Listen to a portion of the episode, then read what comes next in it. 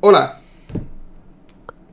Buenas, bienvenidos al cuarto episodio de Monochrome. Perdonadme hoy si estoy un poquito menos vivo, pero estoy chiquito, estoy malo y, y estoy grabando de milagro. Estoy un poco resfriado, catarro, gripe, lo que coño lo llame.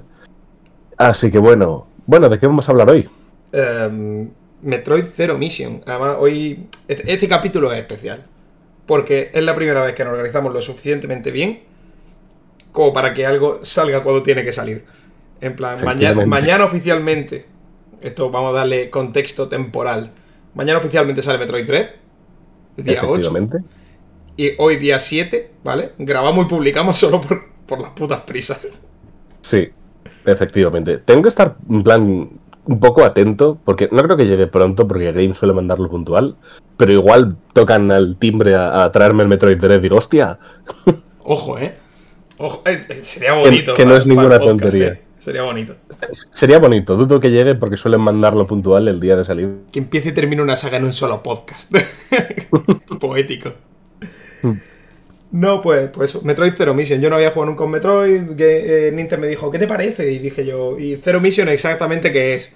Porque la gente que somos ajena a Metroid no entendemos Mm. por qué hay 257 juegos. Bien, Metroid Zero Mission es un remake del primer juego, un remake que, cubre toda la historia del Metroid original, bueno, la, la escasa historia y lo que es el contenido del juego original, Y el DLC. y, y añade un, hmm, un epiloguito en forma de, de área extra, larga, eh, en el que exploras cosas nuevas y introduce cosas nuevas. Ya hablaremos de esto porque soy este tipo de persona que se tendría que haber informado un poco mejor, pero no lo hizo. Y aún no, aún no lo ha hecho realmente. Ha visto cuatro cosas, pero no es suficiente. Y ayer, que terminé yo de jugar el juego, le dije a Nintendo, ¿por qué, por qué parece que Metroid Zero Mission acaba con el final de un DLC? Literalmente no, no parecía natural. El, el- el final no parece natural. Parece No, algo es- totalmente ajeno al resto del juego. Es un apéndice, eh, es un apéndice guay, pero se nota que es en plan de, bueno, aquí termina el juego original y toma un poquito de extra. Sí, sí. Y De hecho, tienes para comparar porque además en, cuando pasas el juego te dan el juego original. Sí, efectivamente. Que no, quiere, que no quiere jugarlo ni en pintura, quiero decir. Eh, Está feo que se diga esto, y aquí- más aquí en Monochrome, que hacemos este hail de old software, ¿no? Pero pf, eh, existiendo Zero Mission, mm, yo no jugaría al Metroid normal. Yo sí he jugado al Metroid original, pero, pero es tosco y es antiguo y se nota. Claro. Sea, la mejor manera ahora, hoy día de, de disfrutar del Metroid original es cogerlo y ponerle continuar y poner la contraseña de vida infinita. Con lo cual puedes jugar sin el agobio de, uff, es un poquito antiguo y los controles están regular. Se disfruta más. Evidentemente. Uy, las contraseñas, Dios. Qué asco. De verdad. Y, y eso, pues, una, una, una- una experiencia para mí. Para mí una experiencia, porque Metroidvania he jugado a patá. Y sin embargo nunca había hecho la regresión absoluta ni a Metroid ni a Castlevania. Y Has jugado, esta vez has jugado a papá directamente. Claro, he jugado a papá. Eh, su, su nombre está en el género. Algo bueno tenía que hacer, ¿no? está claro que algo hicieron. Y joder, no veas si se nota. No veas si se Y además, me encanta que se nota desde el minuto uno en el diseño de niveles. Porque tú llegas a Star, apareces en mitad de un pasillo. Y imagino que el instinto de los jugadores de aquella época es tirar hacia la derecha. O sea, juegas a Mario, venga, hacia la derecha. Eh, juegas a cualquier plataforma. Ir hacia la derecha. Pero si tú vas hacia la derecha, solo hacia la derecha, nada más empezar en Metroid, con lo que te das es con una pared en la boca, porque tienes que ir hacia la izquierda a recoger la morfosfera. Y está puesta a posta. Recordemos que es un juego de NES y que... Es un juego del, NES, que es del 86, ¿no? Sí, 80 y largo, 86, 87 puede ser. Recordemos que eso- en los juegos de NES lo normal era el avance de Super Mario, que lo estableció a muerte. Se, se quedó grabado en la memoria de los gamers, que a día de hoy todavía lo primero que pensamos si jugamos en plataforma es avanzar hacia la derecha. Y Metroid tenía que romper eh, el estándar eh, en el minuto uno, porque si no, ¿cómo iba a explicar después? Mira, es que aquí existe el backtracking. pues claro, ¿qué, qué decidieron hacer? Eh, el primer power-up mm, es a la izquierda y o lo coges o te come una mierda y te das contra la pared el resto de tu vida con este juego. Me Entonces, encanta, bien por cierto, me encanta, por cierto, que muchos años más tarde, cuando salió Super Metroid en la Wii U, hubo gente que era tan bruta que no se dio cuenta de algo de esto. Porque también tienes que ir hacia en la dirección contraria en Super Metroid para coger la morfosfera. O si no, te das también con un- lo mismo, una pared y un huequecito para la morfosfera. Pues hay una imagen legendaria en Miiverse de un tipo que ponía ¿Por qué Metroid no puede gatear? Y eso es como es un meme, es maravilloso. Hostia. Eh, o sea, hay gente que no aprende. con Claro, y la, o y la llama, incluso- en vez de Samus es Metroid, ¿no? Sí. Este señor es Metroid. Sí, no, no, no. Es, el, el meme es ¿por qué Metroid no puede gatear? ¿Y si Metroid fuese mujer? ¿Y si Metroid fuese mujer?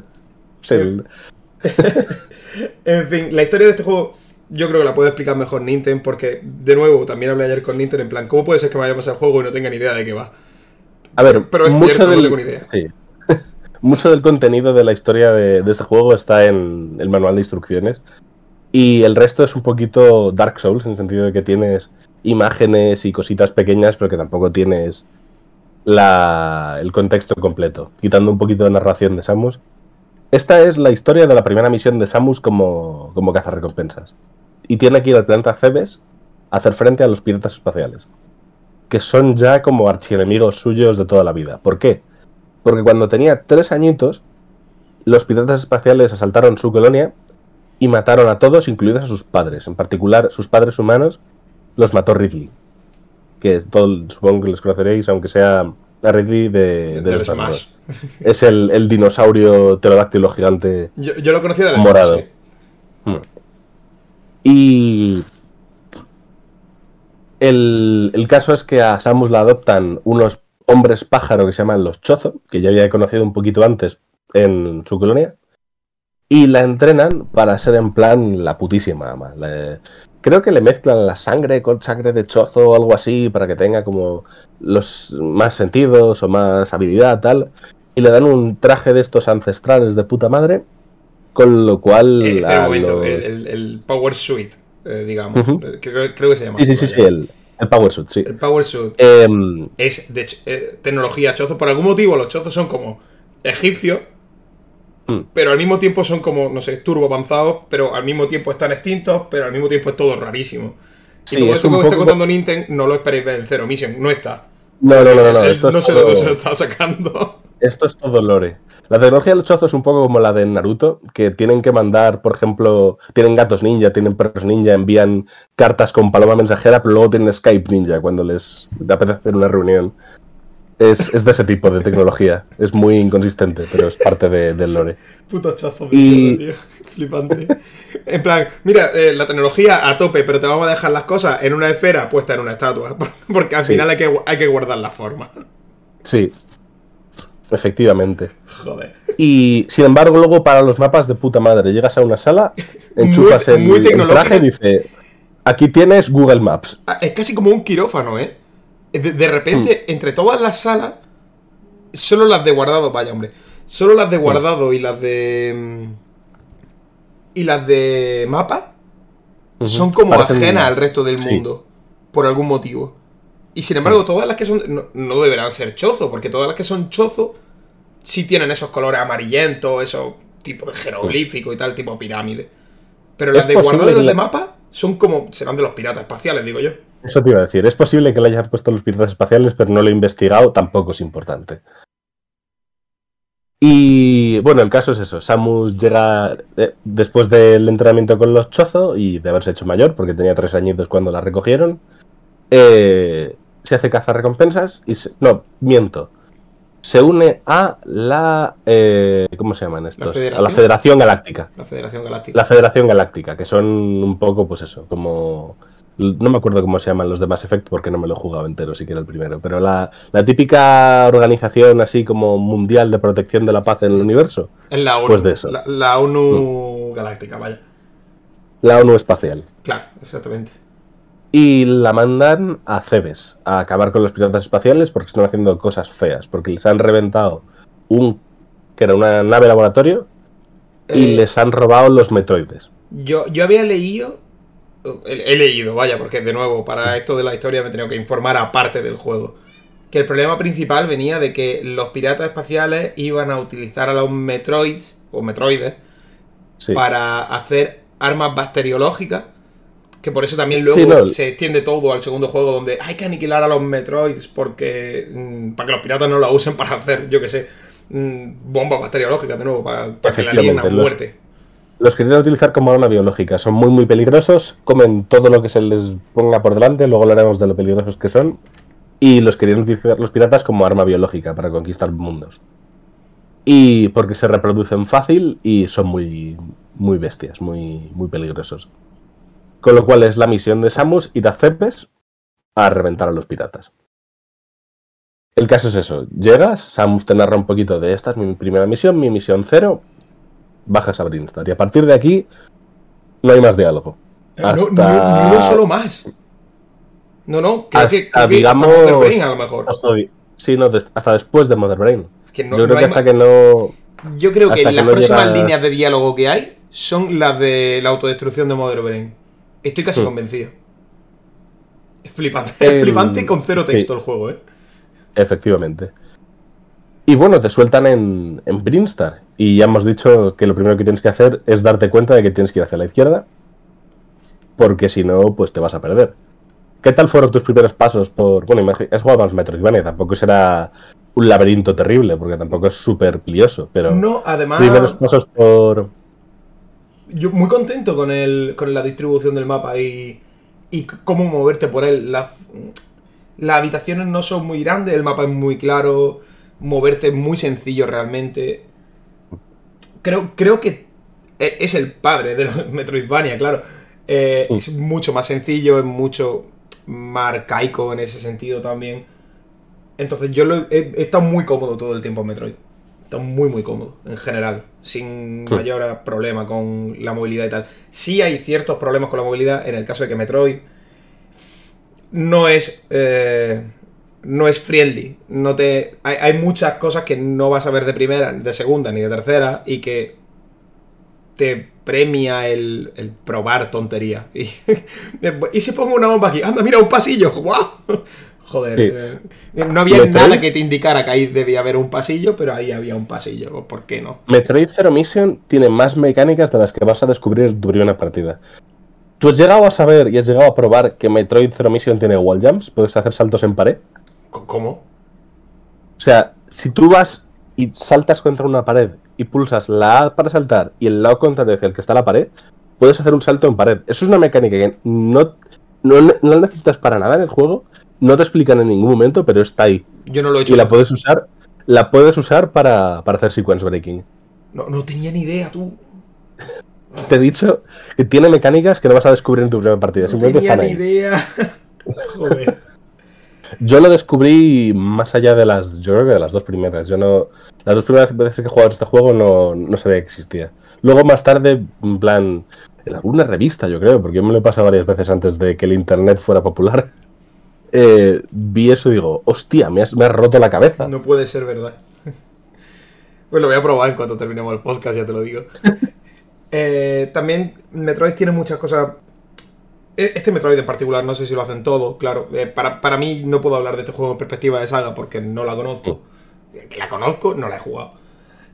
Entonces me ha gustado mucho que te dan objetivo, en plan, ve hasta esta zona. Esa zona es totalmente inaccesible una vez te la marcan, pero tú teniendo Sí. en cuenta dónde está... Te marcan un punto en el vacío, básicamente. Dicen, Exactamente. bueno, ve hasta aquí, máquina, venga, pero no tienes el mapa. Tú teniendo un punto de referencia, te puedes mover alrededor de ese punto y explorar todo. He, he terminado el juego con un porcentaje de objetos muy alto, solo porque gracias a ese punto ahí yo me he dado vueltas por alrededor sin ningún problema, cogiendo mis movidas. No siempre te marcan ese punto, por cierto. Eso es otra. No sé No. por qué a veces sí, a veces no. no es como algo Yo creo que constante. al, al principio te los marcan un montón, luego ya más adelante te Más- imaginas. Más adelante no te los marcan. Yo creo que más adelante, a partir de la segunda mitad del juego, yo creo que te marcan Ridley, si no recuerdo mal, y ya tienes que buscar Sí. la vida de cómo llegar hasta Ridley. Te marcan Ridley, porque una vez mata a Ridley te abren la segunda boca esa de pájaro. Hmm. Y las bocas de pájaro sí están marcadas en el mapa, pero con, con un icono totalmente ajeno a, a lo que es. Y bueno, Hmm. con suerte. Otra cosa muy guay, ahora que dices lo de las bocas, es que de camino a uno de tus primeros objetivos, básicamente, te encuentras con una puerta que es muy probable que abras, porque está ahí en tu camino, y ves eh, tu objetivo final. Ves una estatua enorme que es un pasillo con dos bocas cerradas de los dos jefes principales del juego. Sí, Craig y Ridley. efectivamente. Y no puedes, sabes que tienes que ir por ahí, pero no puedes pasar hasta que te hayas cargado esos dos jefes. Está muy bien planteado. Que por cierto, de nuevo, Craig y Ridley, creo, creo, porque de nuevo no lo sé, creo que son piratas espaciales Sí, son como lugartenientes o son en plan Pero generales. o con un ego gigante, por cierto. Sí, Vamos a poner nuestras putas cabezas aquí como puertas. ¿Qué te parece? Dios, cojonudo.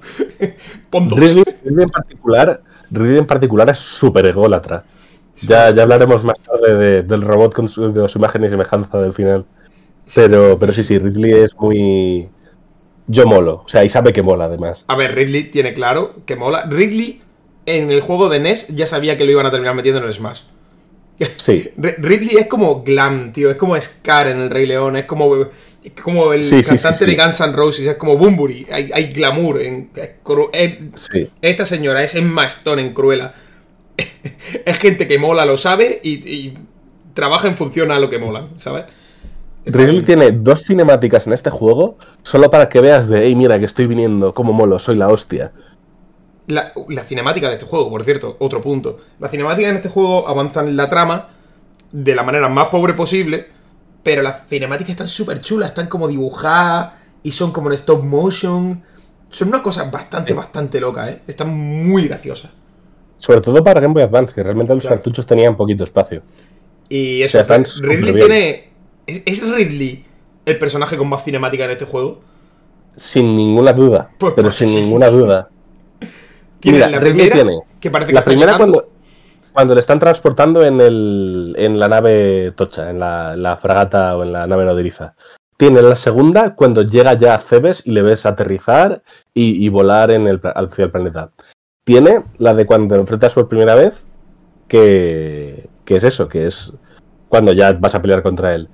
Tiene el Ridley mecánico en Chozodia, en la, en la fragata pirata, cuando abre el ojo. Ya ves. Y, y ya ya, ves. está. Es verdad. Hostia. Porque luego ya cuando vas a pelear contra él simplemente aparece de- del vacío. Pero tiene cuatro, contando con el Mecha Ridley. Ahora es que esta- estamos también en este rollo de. Joder, justo ha salido Far Cry 6. Una, una eh, Hmm. Far Cry, aparte de una mala saga, ya hablaremos algún día si queréis de lo mala que es Far Cry. Pero aparte de una mala saga del videojuego, está muy centrada en su villano.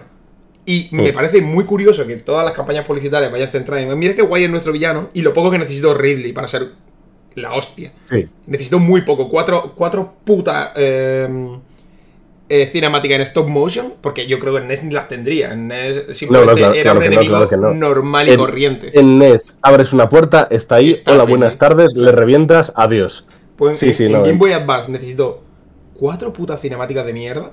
Para demostrar que era Sí, para causar, un tío durísimo y súper guapo. No para causar una impresión. Y, era, y era un pterodáctilo, eh, que no era otra cosa. Era un pterodáctilo eh, bípedo. Pero un pterodáctilo, a fin de cuentas. Mother Brain, que tiene dos cinemáticas de esas, ¿Y, y una, a lo mejor? No, tiene no. una en la que te está, te está observando cuando bajas un ascensor, Sí, que yo creo que es la primera verdad, que ves es en el juego. La que te observa. y luego otra, luego otra cuando entras a Taurian. Sí, sí, tiene dos. Y Mother Brain supuestamente es el enemigo principal del juego, que recordemos que esto tiene un epílogo, pero ese epílogo no es del Metroid original. Entonces, No, no, antes mataba Mother Brain y escapaba. Se acabó. el jefazo de, de los piratas. Mother- lo de Brain es literal, por cierto. y Hay gente que nos estará escuchando que igual no conoce al, cómo es. Mother Brain es un cerebro gigante en una jarra. Es un tarro, está con el, el tarro de las galletas A mí me gusta muchísimo. ¿eh? madre metía dedales. Eh, ahí dentro está Mother Brain metido y tira rayos desde dentro. Lo, me- lo mejor de todo es que para ser el enemigo principal de la- del juego, mola. Quiero decir, es, es muy curioso como te has enfrentado a putos dinosaurios y de repente el enemigo principal es un cerebro con un ojo en un tarro. Pero lo, más, lo más curioso de todo es que literalmente corres un pasillo muy largo y cuando llega al final pu- puede parecer que necesitaba una cinemática de stop motion justo para pelear contra él, pero no. Llegas ahí, está el cerebro en el tarro y dispara el cerebro en el tarro. Se acabó. A ver, no necesitas También nada te, más. cortaría, también te cortaría el rollo porque ya el pasillo es un poco estresante. Epa, eh, Ya todo todo lleguemos. Brain es estresante. Ya hablaré de que es el sitio donde más he muerto, pero todo Mother Brain es estresante. Todo Mm. Mother Brain es estresante. Es una cosa eh, bastante loca. Pero bueno, Yo vamos a seguir con el orden porque eh, creo que no hemos, hemos hablado del final del juego ya más que del principio y no hemos empezado. Sí. A ver, es parte de un poco de la cosa de que te marquen los objetivos, que al final hablas, vas por delante de donde te toca. Claro.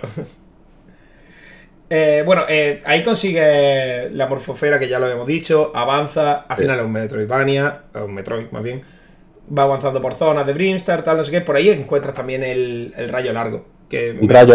sí. me parece muy loco que sea una de las primeras mejoras, porque me parece que es la hostia. Sí. Es muy útil. Me parece que es la hostia. Es que Metroid, al margen de lo que nos pueda parecer hoy día, me, me gusta mucho esto. ¿Sabes? Esta retrospectiva que he hecho con Metroid me encanta. Lo estuve hablando con Nintendo. Metroid te va convirtiendo en una puta arma de destrucción masiva con las mejoras. Sí. Mientras que, por Empieza ejemplo, siendo. Hollow Knight, nada. Hollow Knight eres, eres lo justito, pero lo justo para poder seguir avanzando. Pero Metroid no tienen esta, esta- no tienen este esta losa de decir, es que a ver si el juego va a ser demasiado, demasiado fácil. Metroid quiere que el juego al final sea más fácil. Dios, eres, eres una puta arma de destrucción masiva. Adelante, disfrútalo. Y Sí, me- empieza me siendo en plan nada, que te pueden matar unas moscas como estés poco cuidadoso, y acaba siendo Terminator. Sobre todo si te dedicas a buscar un poquito tanques de energía y tal, acaba siendo indestructible. ¿Con cuánto acabaste tú? ¿Tanques de energía? Sí. Yo pillé 10 de los 12 creo que son. No, yo, Yo pillé, tenía- yo pillé menos. Hmm. Yo pillé menos, yo pillé como unos 7, tal vez. Hmm. 7 o 8. Pero de todas maneras son de sobra. Tienes Sí, 8, sí, sí. putas vidas acumuladas. Eres literalmente inmortal.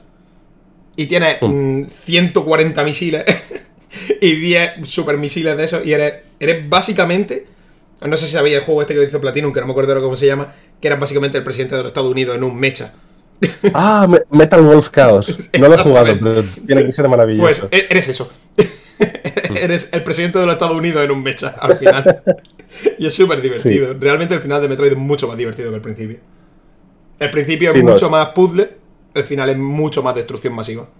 Está Sí, el, el principio es mucho más survival, el, el final es mucho más. eh, bueno, pues pásatelo bien.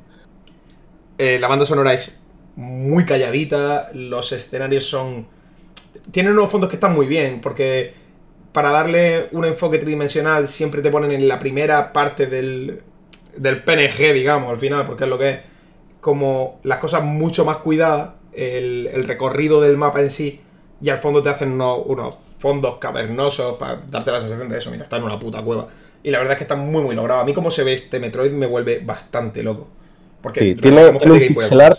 Sí, tiene un pixel art perfecto. Es Esto es ya de últimos años, yo creo, de Game Boy Advance, porque es de 2004 y la, la DS salió en 2006. este es de- o 2000 no, 2005, Este es de después de Fusion, pero Fusion es posterior cronológicamente. efectivamente. Fusion salió en 2002 y es el, el más reciente hasta mañana. Metroid Fusion es el Metroid más reciente de la línea 2D, quitando el remake de- del 2, hasta mañana, hasta, hasta que salga Dread. Es increíble como no han terminado ese- esos hilillos finales hasta 10 19 años después. Pero eh, mm, de la línea en general, ¿no? Porque eh, me dijiste que Sí. Prime iba entre el 1 y el 2. ¿Te lo- Claro, claro, claro. De, quiero decir de, de estos, pero sí, además eso es Prime, es justo después del 1, antes del 2. Es como un- una parte que dicen, pues bueno, vamos a hacer otras cositas para que no estorben en, en la continuidad. Es el único sitio donde nos ocurre que podemos meterlas. Y luego ya Metroid 2. Por cierto, también. eh, el- esto me gusta, porque yo pensaba que el, el rayo cargado era una cosa como. como tipo un Mega Man, digamos. Era una cosa inherente a Samus, pero no lo tiene hasta el final. Y tampoco sirve Ah, de ah. mucho. ¿Cuál? ¿El rayo recarga? Sí. O por lo menos yo lo encontré Mm. al final del juego. No me jodas. Tal cual. ¿Quieres que te diga una cosa? Sí, por favor. Eh, se consigue a menos de la primera hora del juego, por lo menos yo. ¿En serio? Eh, ¿No mataste al gusano? No, no llegué a matar al gusano.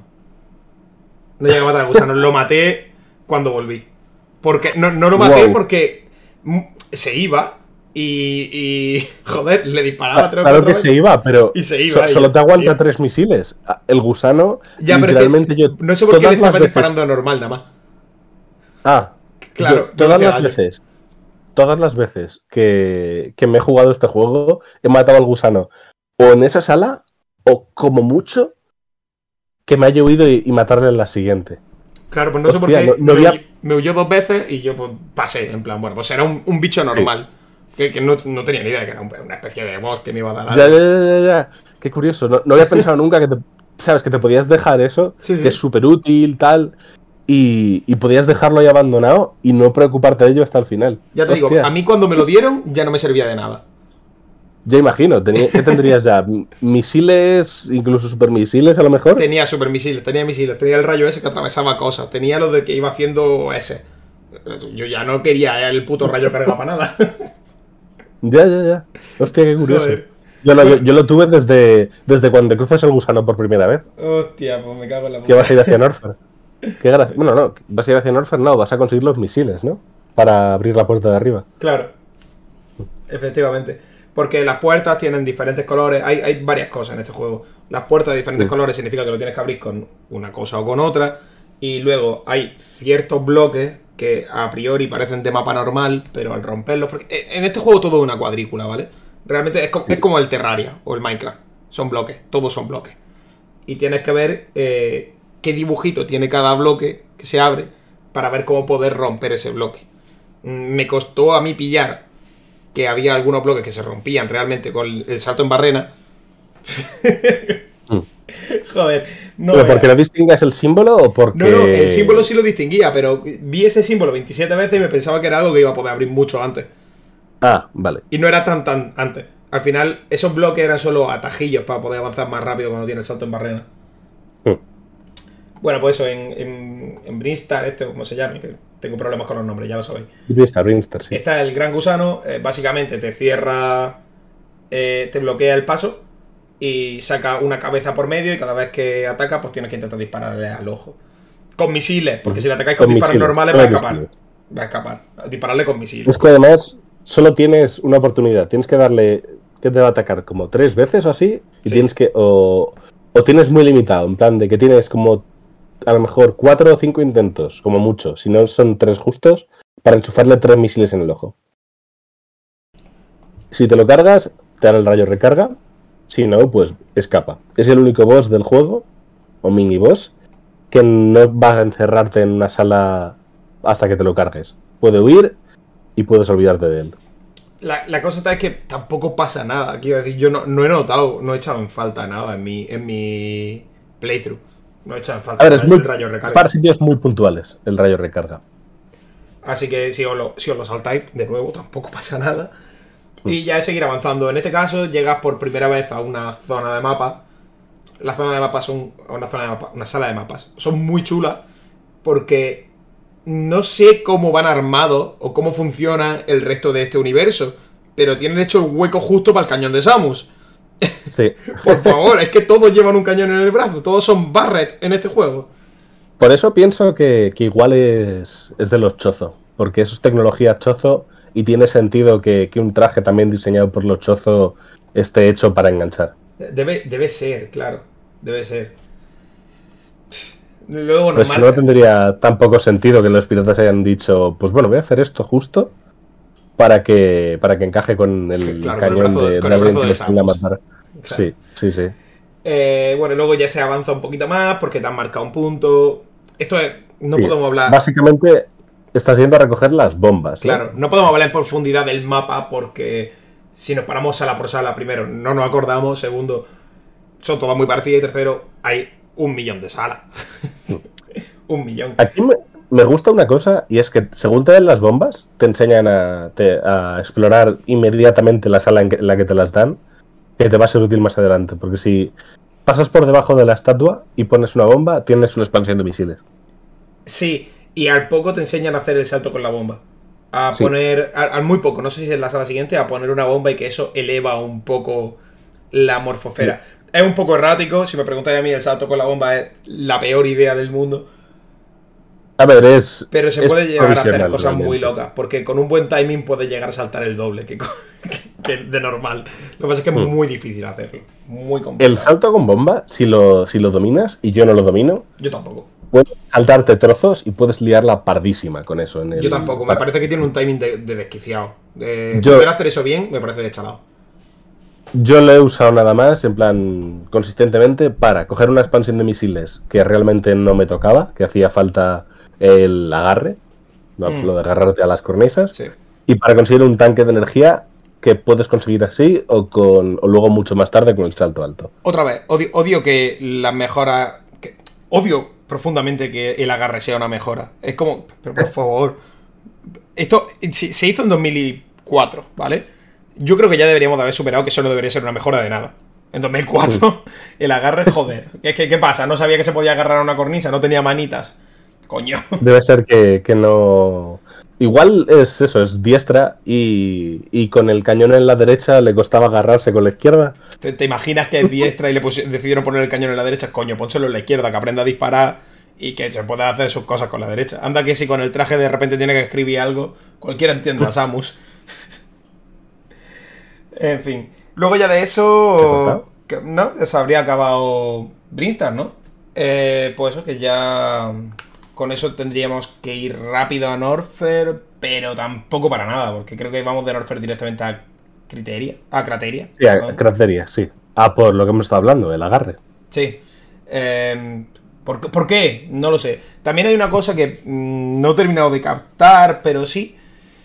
Eh, hay algunas estatuas que te dan una mejora, que son objetos para el traje que no reconoce el traje en sí. Es verdad. Pero te permite romper un- unos bloques. ¿Qué, qué Porque son? ¿Tú puedes explicármelo? Son básicamente mejoras para un traje tecnológicamente más avanzado que el tuyo. Entiendo. Porque el tuyo es muy antiguo. El tuyo es de cuando estabas con los Chozo. En ese tiempo los Chozo han desarrollado su vida en, en CBs y han hecho trajes mejores, pero no lo tienes todavía. Ajá.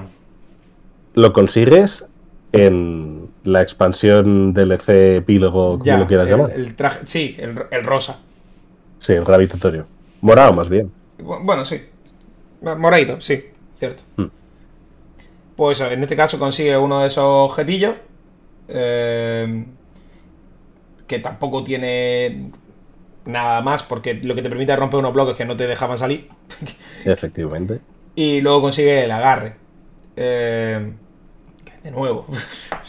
es que el agarre, tío. Aprende a usar las manitas. Es Cla- un- claro. una habilidad especial. De locos.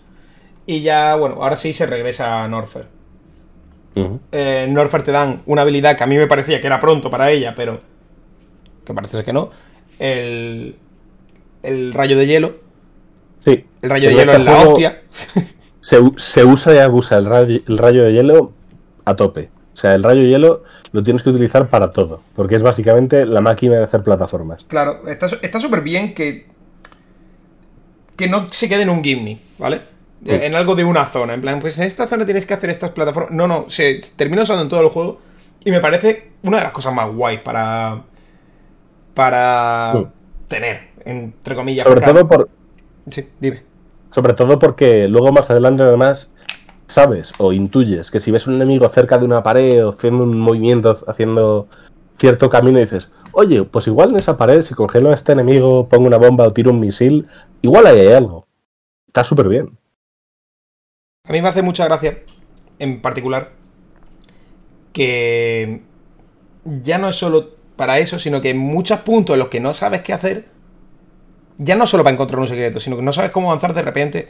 Coño, es que si congelo aquí, precisamente en el camino a Mother Brain, si quieres conseguir un- una mejora de misiles, tienes que hacer un jueguecito de congelar que a mí me costó un par de intentos. Que son dos enemigos que van como girando alrededor de una plataforma vertical. Sí, Eh, y eso se mantiene, ya digo, todo el juego. El rayo de hielo es mu- muy, importante también porque este juego tiene un sistema oculto de debilidad, ¿vale? Digamos, hay enemigos que son mucho más propensos a congelarse que otros.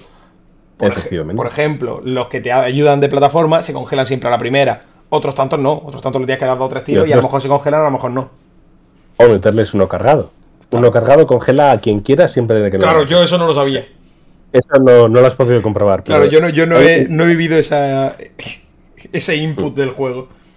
Claro, hay enemigos a los que si no- siempre que no mates de un golpe con un rayo recarga a un enemigo, si tienes ya el rayo hielo lo congelas siempre. Sí se puede congelar, claro. Hay, no, no sé si hay algún enemigo que no se pueda congelar. Desde luego me he encontrado con poco. Yo creo que no. Yo creo que todos se pueden congelar, pero por si acaso diré los que se puedan. Porque tampoco me acuerdo de todos los enemigos uno por uno. Claro. Luego, bueno, eh, que, que se vuelve a Nor eh, se había vuelto a Norfer y luego ya se va directamente a Kraid, tal vez. Sí. Ahora, ahora toca Kraid, efectivamente. Kraid, eh, antes de seguir avanzando en Kraid, ¿vale? Kraid tiene la zona que más me ha costado a mí del juego, que era seguir avanzando. Este juego tiene una. Hay un- unas salas de este juego son solo un pasillito muy, muy pequeño, que son como un nexo entre una zona y otra, ¿vale? Entre una habitación grande y otra habitación grande. Pues esconder ahí pasadizo es de ser un hijo de puta. Porque son como zonas seguras. Son como, bueno, pues de aquí avanzo aquí y ya está. Este, este trocito puedo incluso respirar tranquilo. Pues esconder ahí un pasadizo es de cabrón. También te voy a decir que en el pasillito ese, creo que tenían un, una baldosa de esta resquebrajada.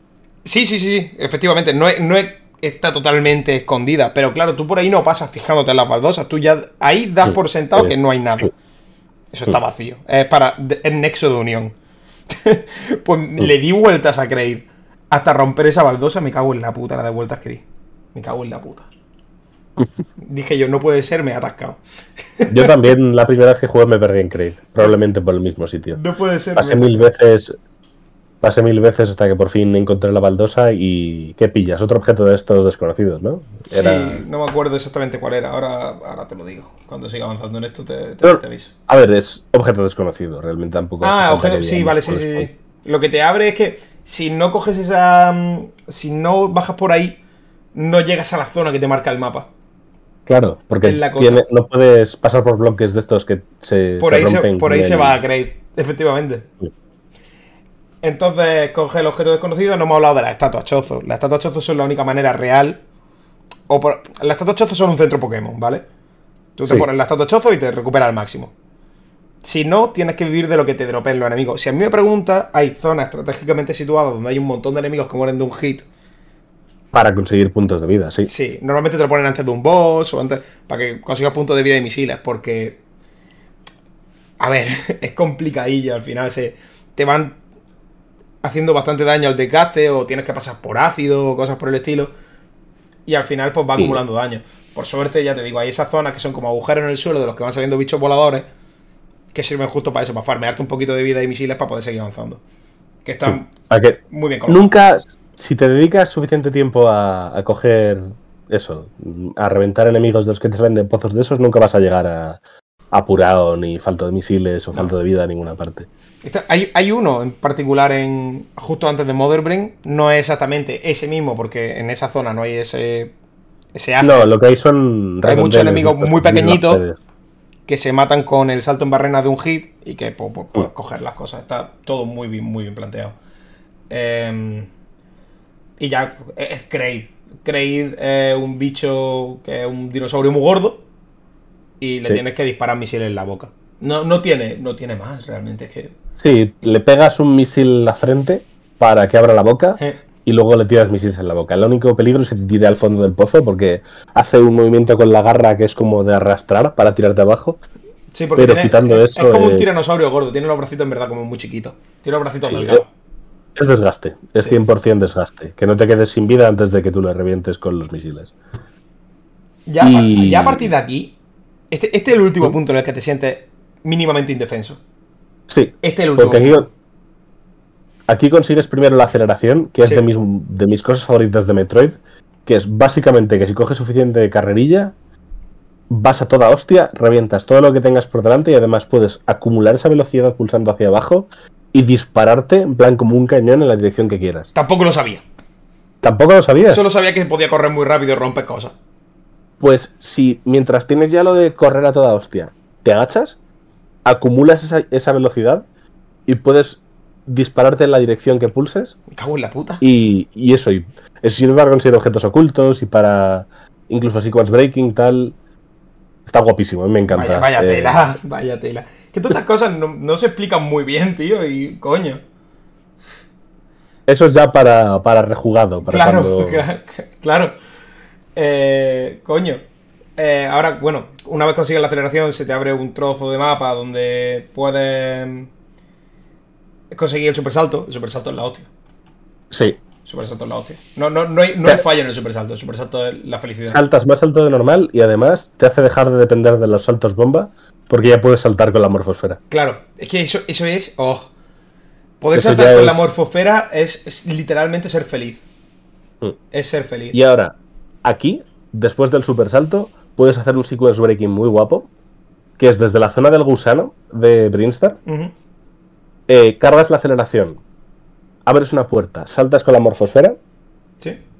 y rompes una línea, porque es básicamente una línea de cuadrados que se pueden romper con la aceleración, y vas directamente a un tanque de supermisiles. Y puedes coger los supermisiles muchísimo antes de lo que toca. Los supermisiles abren las puertas verdes y, claro, muchas veces ves puertas verdes desde literalmente temprano en el juego. Sí, muy muy pronto. Desde Entonces- antes de que puedas conseguirlos de ninguna manera. Claro, entonces ya puedes ir por esa zona. Sí. Y ma- normalmente las puertas verdes, quitando ya a partir de Ridley, lo que te llevan es a más supermisiles. Buah. Es que Con que lo no cual veas. puedes pillar ahí mini arsenal de supermisiles prontito. Es que no veas.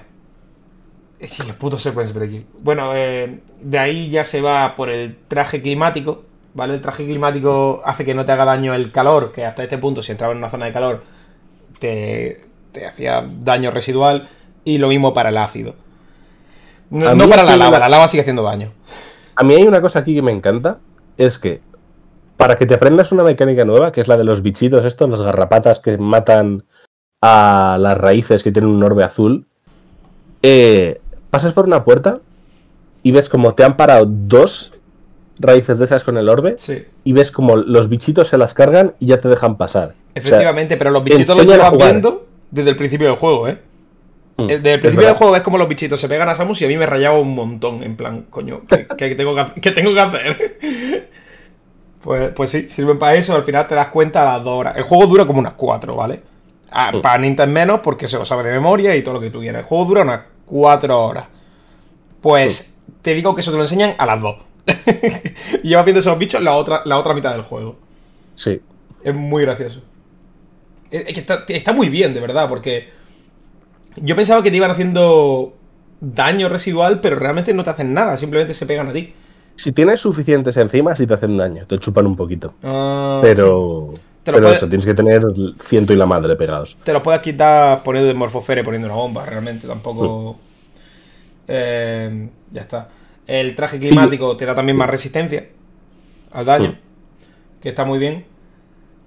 A mí me gusta que inmediatamente después de conseguir el traje climático dice, bueno, explora, tienes una piscina de lava. Claro, efectivamente. Y esa Efectivamente. piscina de lava tiene un tanque de energía, si buscas bien. Claro, es que está, está muy bien, tío, porque todo lo que te dan, saben en...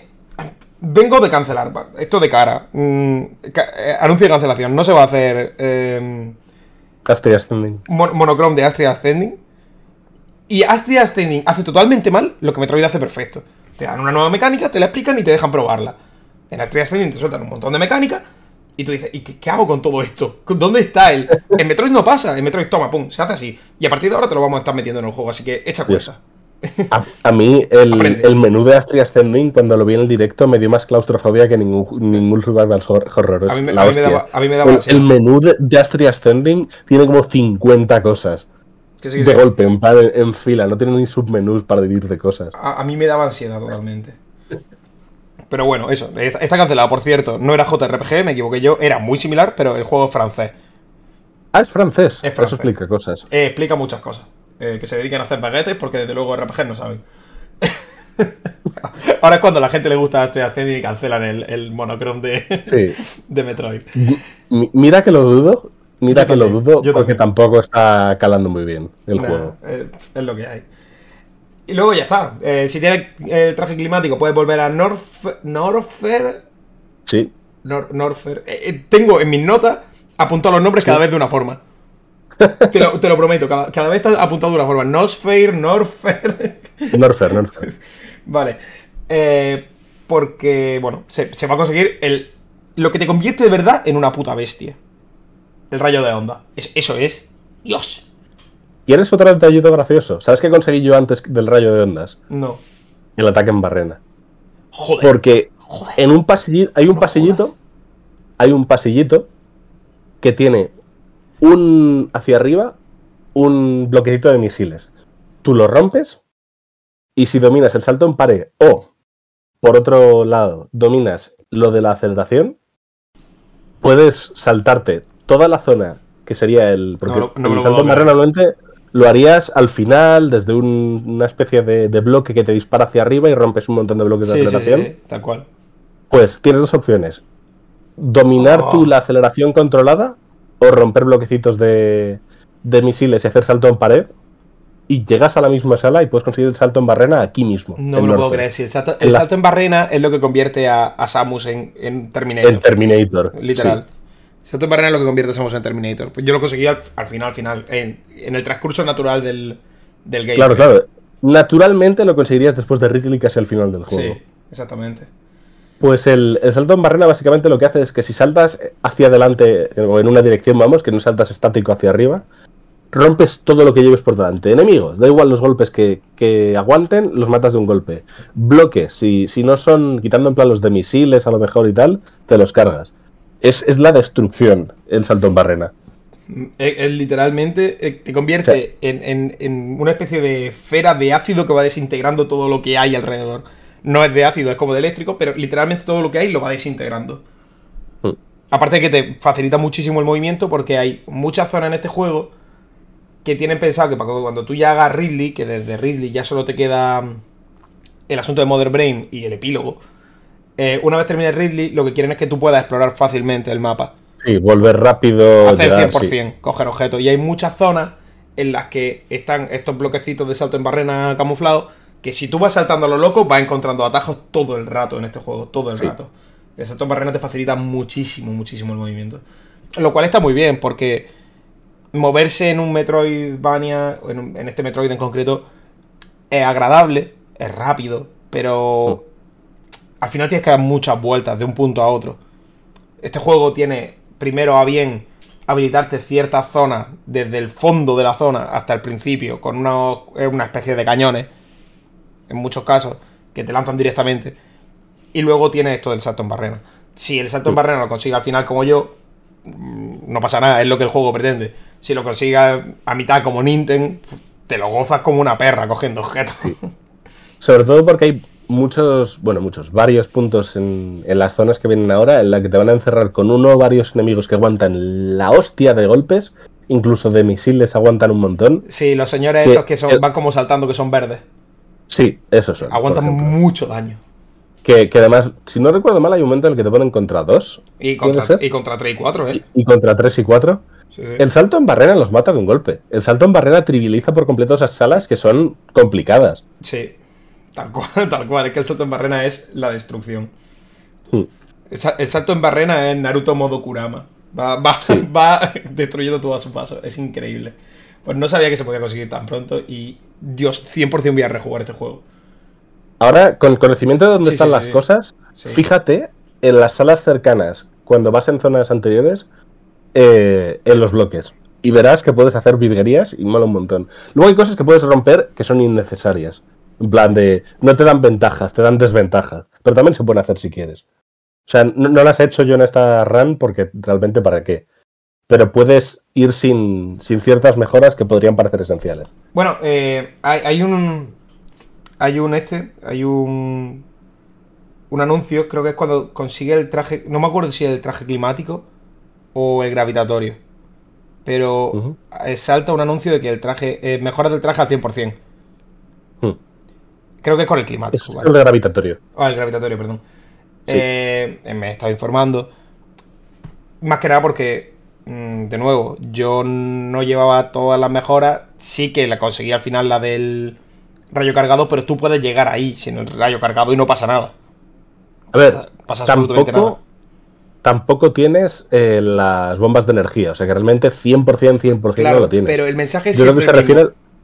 A la- sí, yo creo que se, me- se refiere a las mejoras core, a las que son 100% obligatorias. Eso sí, pero siempre te va a decir 100%. Mm. 100% mejorado. Eh, Sí. Simplemente curioso. Sí, sin más. Sí, a pesar de que es imposible llegar con todos los objetos hasta esa zona. También otra Porque- cosa que, de la que no hablamos realmente, porque a lo largo del gameplay, del walkthrough, vas cogiendo misiles. Al principio tenía cinco, pero a Ridley llegas ya con unos 100, por ejemplo. Yo, yo, por Crave ya, ya estaba cerca, cerca, cerca de los 100. Sí, sí, en o Craig sea, yo, en cerca de los Crave 100. ya, ya iba bien, bien equipado. Yo no sé con cuánto llegaría, a lo mejor unos 120 a Ripley. A Ripley, perdón.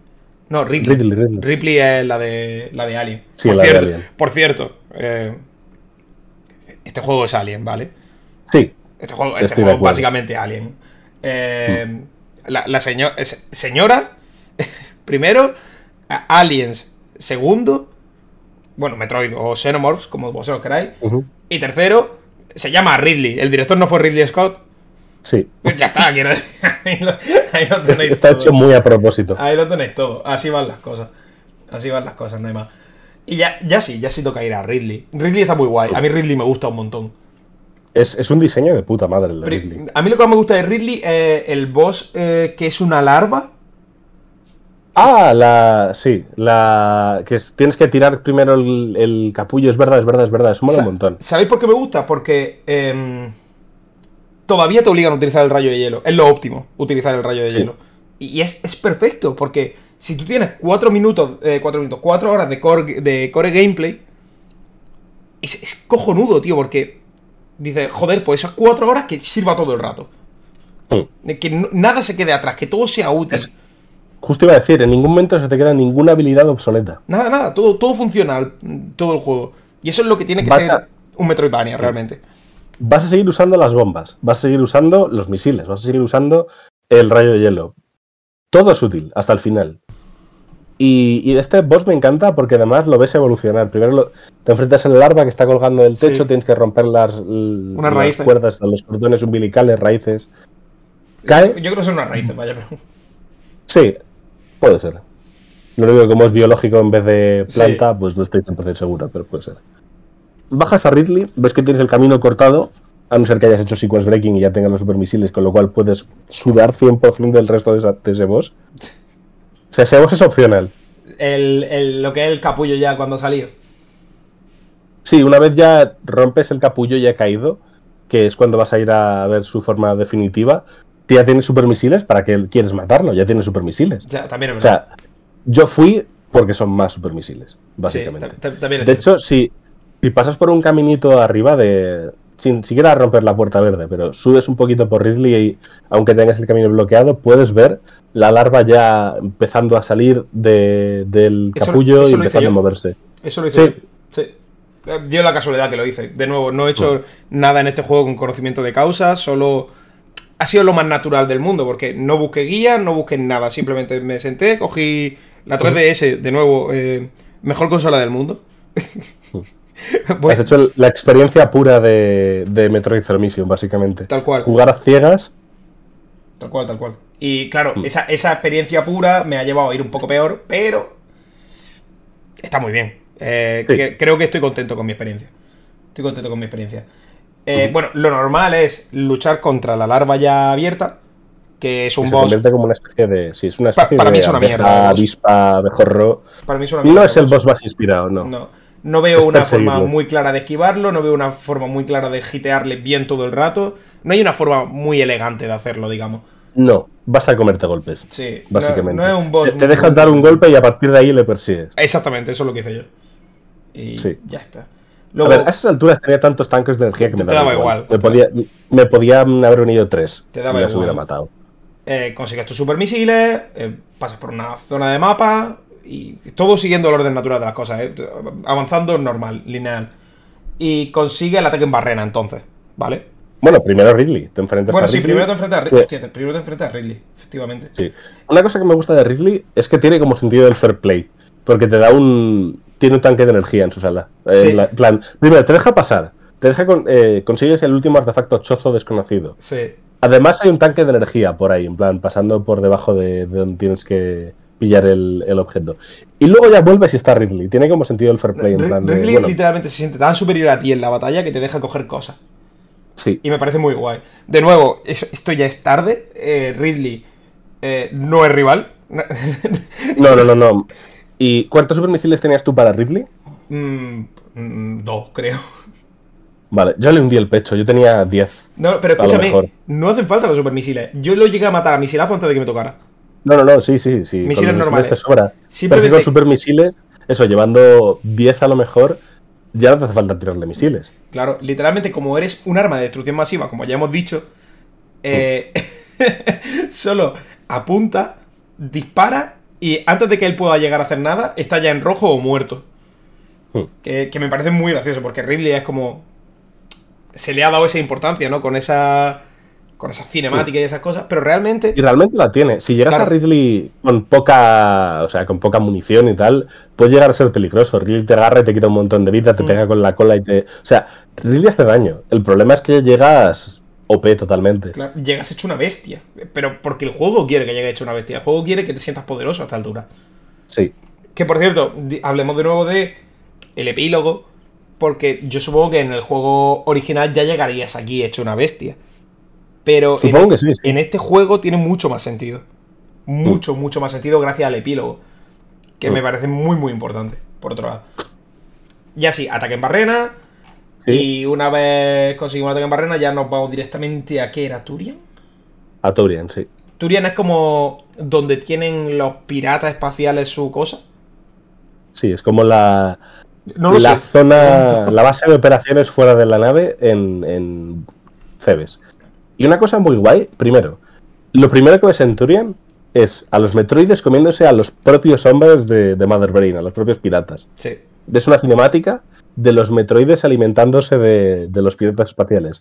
Y las dos, tres primeras salas de Turian son salas vacías con piratas espaciales muertos. Es muy, es muy chulo. Porque. Primero, eso es un detallazo. Mm. Y segundo, te dan ese primer punto de los metroides son una cosa que tienes que tener en cuenta. Porque luego en las salas posteriores hay salas en las que los metroides aparecen de ninguna parte, del fondo del escenario, y te empiezan a atacar. Y de verdad son, para mí, un enemigo temible. Porque una vez te engancha uno, es jodido quitárselo de encima. Sí. ¿A ti te costaron la primera vez los metroides? O sea, te...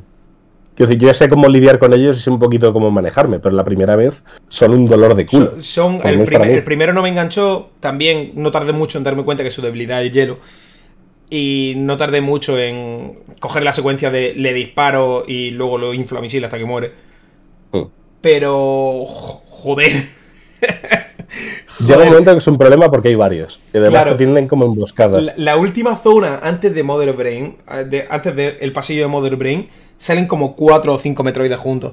Y ahí lidiar con ellos sí fue un dolor de cojones. Porque si no te enganchaba uno, te enganchaba otro y tú tenías que ir destruyéndolos poco a poco. Tienen mucha energía, pero es finita al final. Y ellos quitan mucha vida.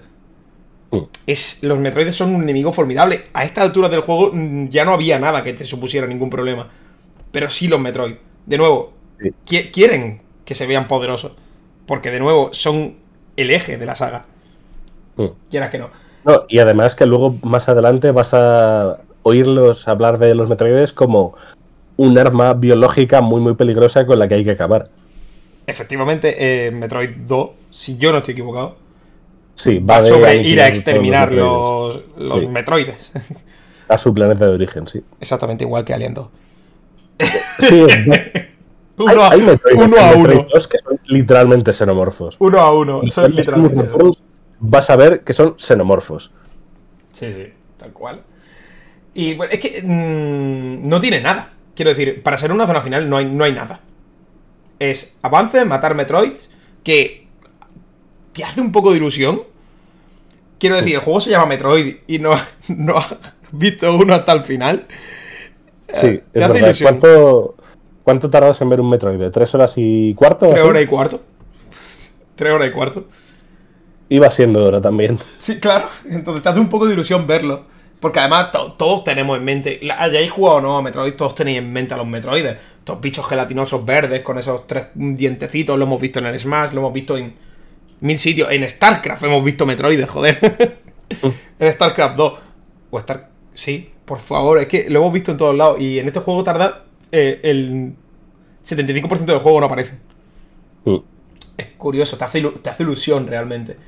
Y, en ya- el juego original realmente los Metroides salían en el ratito final.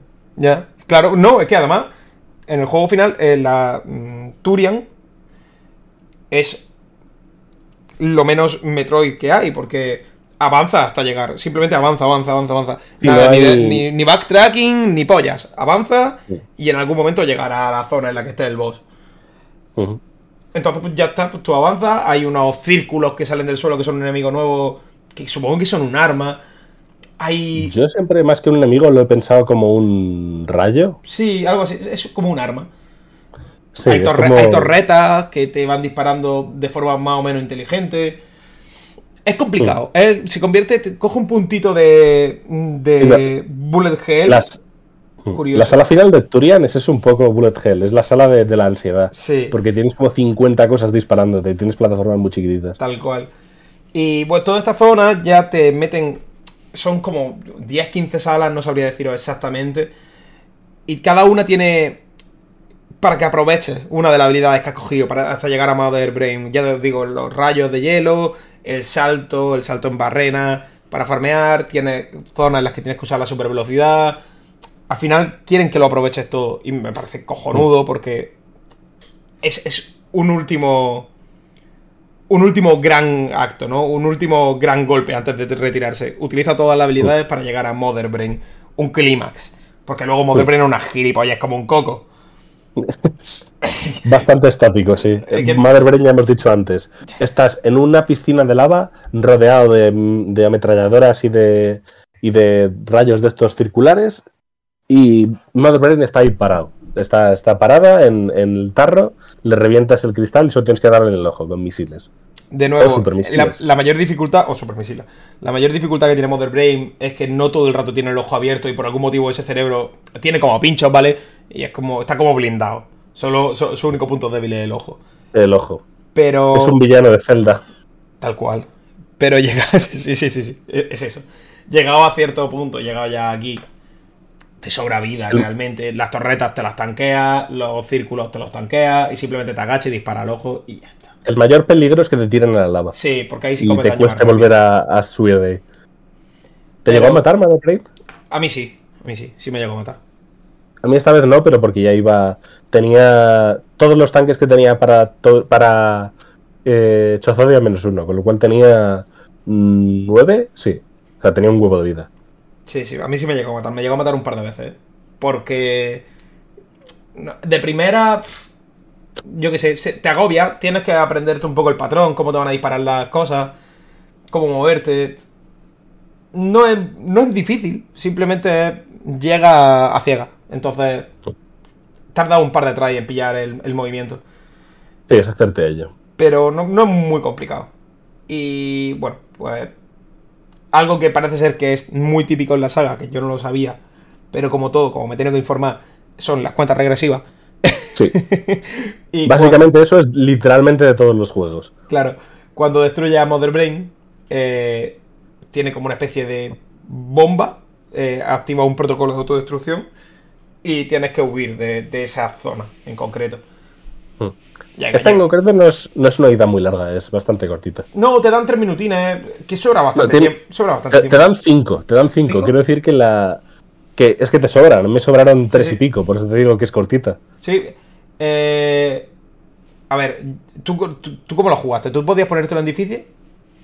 No. Yo, eh, yo lo, jugué, jugué yo lo jugué en normal. ¿Eso ca- cambia el tiempo según la dificultad? Puede ser. No lo sé, Eh, no lo sé. Yo, lo tenía en normal y eran 5 minutos. Igual en difícil son menos, puede ser. No, lo sé. Eh, a lo mejor son. Sí, eran 5. Te sobran 3 minutos, quiero decir. Se puede hacer relativamente rápido. Relativamente rápido. Y. A estas alturas no te va a costar. No, ni, un poco. A esta altura ya no te cuesta nada. Pero este, este viene el punto. Cuando ya has pasado el clímax, ha acabado con Mother Brain, líder de los piratas espaciales, por sus cojones morenos, porque vamos, a mí me dicen que eso era el líder de los piratas espaciales y me cago en la puta. porque para mí era. Mother Brain para mí no existe en el lore, tío. Es. Eso, es el, literalmente la cabeza pensante de, los- de los piratas. Claro, pero no te lo, no te lo explican, no, no sabes por qué estás destruyendo un cerebro en un tarro. Yo pensaba que era el No. líder de los metroides. claro. Irónicamente no. Y Claro. tiene más en común con los metroides que con los piratas. Sí, pues no, no sé, como no te lo explican, pues yo no lo sabía. Yo- luego he tenido que hacer mi researching, enterarme de ciertas cosas. Pero joder, a mí me dices que era el líder de los piratas, digo, yo qué sé, tío, no, pues, no me rayes, señora. Usted parece un metroide. En fin, luego llegas, te... En verdad llega a la nave, despega, hay una secuencia de nuevo en stop motion muy graciosa en la que persiguen a Samus. eh, es derribada Samus y cae a Chozodia. ¿Vale? Sí, le- se estrella la nave y se estrella en Chozodia, justo al lado de la fragata pirata. Mm. Y es el, el segundo momento donde hay narración de Samus y hay un poquito de diálogo. Sí, por, por fin. Por fin. Hmm. Y Eh, aquí- Le quitan el traje. Es, efectivamente. Samus no tiene su traje. Vas con Samus Zero, Zero Suit Samus, que esta fue su introducción a la saga. Es la primera vez que aparece Samus Zero. ¿Ah, sí? Sí. No los había pensado O sea, que... De aquí viene el diseño de Samus con el traje cero. De aquí viene la mayoría del porno. Increíble. Increíble. Samus Eh, realmente sin el traje completo, pero con algo parecido. En Super Metroid cuando te matan, tiene, en plan, te peta el traje normal y se ve a Samus eh, de, de cuerpo completo fuera del traje. Pero quitando eso, o sea, en movimiento y de cerca y con, con concept art real de, de Samus eh, con, el, con el traje de debajo de, de la armadura, Zero, eh, Metroid Zero Mission es la- el juego que lo introdujo. Aquí, por- aquí quería yo llegar porque cuando he dicho que querían que te sintieras poderoso, Hmm. es para esto, es para quitarte el traje. Porque una vez te quiten el traje, Sí. solo te dejan una pistola de emergencia, creo que lo llama pistola de emergencia o algo así. Sí, Eh, no, no vale para matar, solo paraliza. No. Hace, sí, solo hace stun durante unos segundos y solo si la tienes 100% cargada, si no es 100% inútil. Sí, no sirve de absolutamente nada. Y pasa de ese punto de eh, eres un arma de destrucción masiva a mírate quién eres ahora, es que me parece muy importante. Hmm.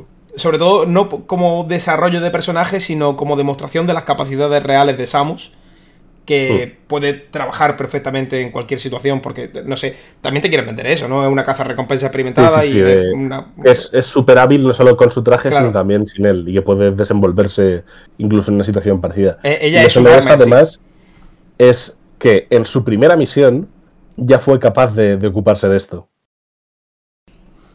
Así son.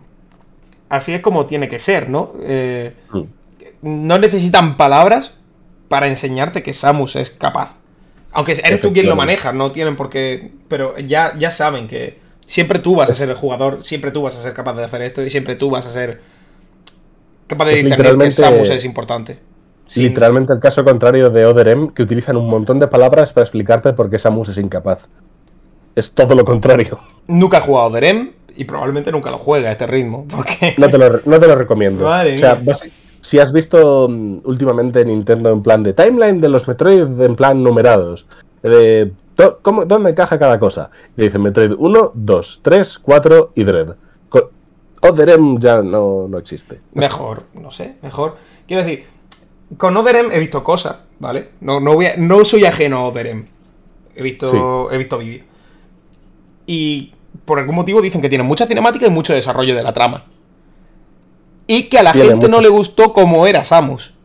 Pero de verdad Claro. la gente puede no gustarle, cualquier, en cualquier caso, cómo es Samus, si nadie sabe cómo es Samus. Choca mucho con cómo estaba presentada Samus hasta ahora. Pero no era. Hemos hablado antes de cuando llegas contra Ridley, eh, tampoco vamos a entrar mucho en Other pero es un- una cosa que hemos tocado antes. Cuando llegas contra Ridley y eres poderosísimo y Samus es la hostia, está súper bien equipada y se carga a Ridley tampoco sin, sin que le tiemble el pulso. Samus, eh, entre Metroid 1 y Metroid Other antes, o sea, justo hasta eh, Super Metroid, se ha enfrentado a Ridley un mínimo de 5 veces, un máximo de 6, si cuentas el enfrentamiento que añadieron más tarde en Samus Returns. Pues bien, cuando, llega, cuando encuentras a Ridley en Metroid Other Samus tiene PTSD, tiene estrés postraumático, Claro. y se queda paralizado totalmente delante de Ridley porque, oh no, es el monstruo que mató a mis padres, cuando nunca antes ha tenido un problema con Ridley. Mm, claro, a ver, a ver, de nuevo, yo lo entiendo, pero es que no sabemos cómo es Samus. Y no se ha podido explorar ese lado de Samus por limitaciones evidentes de los sistemas en los que ha aparecido. Entonces, a lo mejor la idea desde el principio era que tuviera PTSD. Y simplemente no se pudo hacer. Me parece, Puede ser, me parece que se le ataca luego- a Oderem por encima de las posibilidades porque es que tiene problemas paternales con su, con su superior. Joder, a lo mejor somos así, pero luego se, se desenvuelve en combate como una puta máquina de matar. Pero ella luego es girly girl, ¿sabes? no hay ningún problema. Eh, eh, búscate a alguien que pueda hacer las dos cosas. Es algo que no sabemos, pero que realmente, en cierto modo, devalúa lo que podría ser Samus. A ver, yo creo que, el creo, creo también en algún momento, no sé quién, quién haría Oderem, no, no soy consciente de quién El haría mismo tiene el mismo director que la saga principal. Vale. O sea, es O sea, Metroid es- es idea. intended. Sí, es, es- su idea. Eh, lo, lo curioso de Metroid Other es que es Samus as intended por el creador. Claro.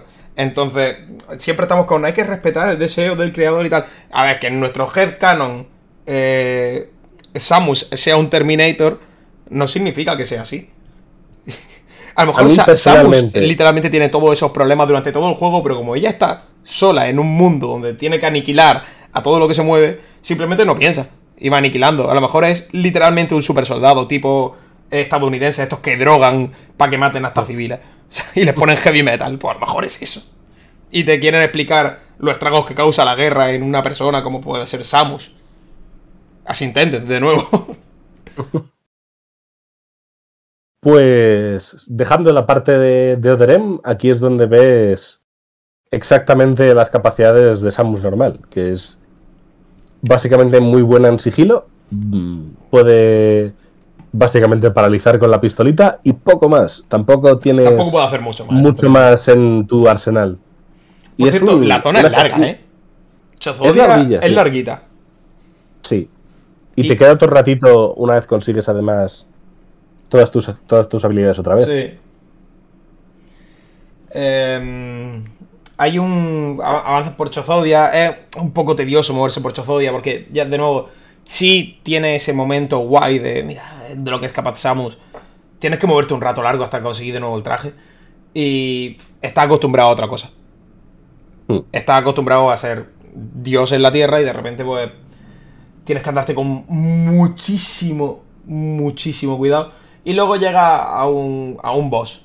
Para mí, inexplica- porque- para mí inexplicable. Ade- además, los, los piratas te hacen un tanque de energía entero de daño con un toque. Sí, sí, hacen mucho daño. La idea es que no te, no te den. La idea es Sí, ser el no hitter. Hmm. Pero bueno, es, es inevitable en algunos puntos que te den, te diré. Y de Es nuevo, eso- difícil no- que no te vean, sí, sí. de nuevo eso, llega un boss, para mí este boss es inexplicable. Yo no sé si porque no entiendo el lore o por qué, pero para mí es inexplicable. ¿En qué sentido? en que es, es un chozo que sigue vivo o, o porque es el, el espejo. No, no- no- para mí no tiene ningún sentido. Ah, no, no entiendo. el Dices, boss. dices con respecto al lore. Sí, eh, sí, con respecto al lore, totalmente. es- El, el boss lo entiendo, el boss se hace, no es difícil ni siquiera. Eh, Respecto al lore. La verdad es que no lo he investigado. No, no sé lo, lo que es. ¿Es el espíritu de algo o es algún Eh, mecanismo? Un fantasma, tal vez, sí, no sé, o un holograma, ¿no? No lo sé muy bien. No lo sé. Tampoco importa. Ya, yo qué sé. El caso. Es una mecánica muy sencilla, es un espejo y salen unas cosas o tu reflejo. Si disparas cuando está tu reflejo, te haces daño. Hmm. Y cuando no, eh, activas un orbecillo. Cuando activas cuatro orbes, ya estás a cabo. Es muy sencillo, así consigues tu traje gravitatorio. Eh, el rayo de plasma y el salto espacial. sí, eso, ya para que te termines de sentir Terminator del todo. Claro, salto espacial es. Ya está. Saltar infinito, Te, sí. te permite saltar hacia mm, el puto infierno. El rayo de plasma es el rayo más tocho que hay. Y el traje gravitatorio, pues es lo que te da. Deja moverte por debajo del agua la lava. Hmm. Mm, ya está. Parece que quisieran que hicieras un New Game Plus de este juego, realmente. Y es curioso porque no tiene New Game Plus. No, no, no, no. Eh, No te dejan. la, la cosa es que con el traje gravitatorio, además, eso, puedes coger. Ya puedes usar la aceleración debajo del agua, con lo cual puedes recoger más expansiones de cosas. Con el rayo de plasma, simplemente estás más OP. Porque ahora, además de meter un Cristo de daño con el rayo, el rayo atraviesa todo el. O sea, si das a un enemigo, no se para en el enemigo que das. Va, va atravesando a todo lo que tenga en línea recta. Es muy loco. Además se ven muy tochos. Se ven como tres bolonchos y muy gordos. es, muy, es muy loco ver a Samus disparando eso. Está muy guay. Sí. Está muy guay. Y ya a partir, lo único- para, a partir de aquí, lo único que queda es Las bombas de recoger energía. la- las bombas de energía que ya has visto cómo se las llevaba un pirata mientras estabas indefensa en, eh, con solo el traje cero. Eh, ahora tienes que volver a al sitio donde parece que se las han llevado, recogerlas y si estás atento pones una en la sala donde las encuentras y coges otra expansión de bombas de energía. Mm, sirven para abrir puerta amarilla, realmente. Sí, es que ya cuando te las poco- dan, es para abrir puerta amarilla. sí, realmente te sirven para dos cosas muy concretas. Abrirte un atajo a la parte anterior de Chozodia y, y llegar al área final. Puedes usarlas para explorar y conseguir más expansiones si quieres en todo lo que había anteriormente, pero tampoco te va a hacer falta mucho si quieres simplemente pasarte el juego. Y ya pues, no, queda Ridley Robot. Me- Mecha Ridley. Sí. Mecha Ridley, Mecha Ridley. es. es Ridley, pero mecánico. Sí, básicamente es un, un robot que hizo Ridley porque se gusta mucho a sí mismo y se lo hizo con su forma. Además tiene un corazón. ¿Por qué tiene un corazón? Joder. No lo sé, es más como una placa como la de Iron Man, ¿no? es yo, mecánica. creo, yo creo que sí. Tiene forma de corazón, desde luego. Mm. Eh, y ya está. De todas maneras, otro, otro boss sin sentido, porque eh, tienes demasiada potencia ya. Eres-. A estas alturas no tienes ni. no, no te da ni, ni apuro. Eres O sea, le- mortal- le, eres tiras mortal super misiles y le destrozas. claro. Eres literalmente una, una- una arma de destrucción más. Eres, eres literalmente Iron Man. Simplemente Sí. coges, disparas todo y terminas muriendo. Ya está. No pasa nada. Te, te sobran, te sobran super misiles en, en este boss. Sí. Y te sientes poderoso. Es que lo importante aquí es que después de haberte quitado todo, vuelves a sentirte poderoso. Y necesitabas sentirte poderoso contra este señor, precisamente. Mm. Es, es bastante guay. Eh, de nuevo, otra cuenta atrás. Sí. Otra Esta más guay. A mí me gusta incluso más esta segunda porque tienes que recorrerte. Tampoco te dicen, ve a esta parte. Tienes que haberte fijado dónde estaba la, La nave. el- el- la zona donde tienes que volver. Sí. Que es. La has visto a, la ida. Es una zona donde hay naves de los piratas. Sí. Eh, y ya está. Pues Ahí casi que se termina. Sí, tienes un. Recorres otra vez toda la fragata pirata, toda la nave nodriza. Vuelves a. Estoy diciendo fragata y las fragatas del Prime. La- esto es la, la nave nodriza pirata. Bueno, Eh, más o menos, sí. Eh, te enfrentas a dos piratas negros que apenas los has visto. En plan, has debido ver como uno o dos antes de, de pasada, Pero pero, da igual. aquí es donde dicen: No, tienes que matar piratas negros. Que son como piratas de élite, de, básicamente. de todas maneras, otra vez, eh, irrelevante, totalmente. A ver, aquí es gracioso eh, porque a los piratas negros no les afectan los misiles. Tienes que pegarles con, con el rayo. Con el rayo. Con lo cual, digamos que te, te limitan un poquito. Me gusta muchísimo cuando los misiles no afectan. Que hacen. Mm. Suena como. y se caen. Mm. Es como muy, muy funky eso, tío. Me gusta. Es. ¡Ay, me cachis! Sí, tal cual, tal cual. El I me catch es definitivo. Y bueno, robas una nave y te escapas de. de Cebes y revientas. No, no revientas Cebes, revientas la base nada más. Sí, revientas la base. Vez no lo revienta. No, no, no, todavía. Aún no. ya volveremos. Sí. Y. Eso es todo. Te escapas. mm, Samus dice: Pues bueno, he sobrevivido a mi primera misión. Misión cumplida. A partir de aquí elige tu propia aventura directamente. Porque es o. Prime o. o Samus Returns. A ver, es que en orden cronológico, claro, tocaría la trilogía de Metroid Prime. Y además. Pero en orden numerado Claro. sería Samus Returns. Claro. Eh, tiene, tiene muchas opciones. Me parece muy loco todo en general, porque realmente es tan poco importante el lore. Quiero decir, mañana si quiero, podría jugar a Metroid Fusion y me, Sí, da- me daría igual. Quiero decir, mi orden para jugar Metroid fue Zero Mission, Fusion, Super, Samus Returns y, y ahora voy a jugar Dread. O sea, no me los he jugado en orden. Sin contar los Prime, sino Prime en medio de, de Zero Mission y los Fusion, realmente Prime intercalados porque el 3 salió más tarde. O sea, yo no los he jugado en orden, no hace falta jugarlos en orden. Es que, como cada juego es una misión en concreto, te, Oh. da, te da igual. Si mañana, juega, contexto- si mañana juega Fusion, y que creo que Fusion iba sobre un parásito diferente, porque al exterminar a los metroides a, pro- a proliferar un parásito nuevo, ¿vale? Creo, Efectivamente. creo que será Fusion. Sí. Em, te da igual porque juegas Fusion y luego juegas Samus Return. Ah, por esto ya no hay Metroides en Fusion, vaya. Y, y como que te da igual, no necesitas... Como no hay trama realmente, Los juegos te dan, te dan contexto el uno al otro. claro, te, te- lo puedes jugar en cualquier orden que van a seguir teniendo el mismo sentido. Puedes jugar Fusion y jugar Samus Return como precuela y funciona igual. Es, a lo que me vengo a referir. Hay tan poco... Hay tan poca trama. Hay, está el lore, pero la trama es tan escasa que no importa en qué orden lo juegues Tienes un realmente. poquito de narración al principio de cada juego, Sí. porque para un poco tener contexto. Metroid, por ejemplo, en Metroid, Super Metroid, que diga, eh, te explican el final de Metroid 2. O sea, te dicen, eh, eh, están todos los Metroides muertos, menos uno que está cap- eh, capturado, está en el laboratorio este de, de la Federación. Eh, te, dan, te dan contexto, nunca te vas a quedar sin contexto. Es, es un poco como Star Wars, realmente. Con ese trocito de contexto al principio, puedes ver Sí. la película en cualquier orden y te da igual. Sí, Funciona así, básicamente funciona así. Eh, y ya con eso estaría hecho Metroid Zero Mission. Hay cosas que todavía podemos, y debemos comentar. Eh, pri- primero, para mí, y más importante, Dios, todos los putos Metroidvania son literalmente Metroid en esteroides. Todo. Mm. Todo entero. es increíble.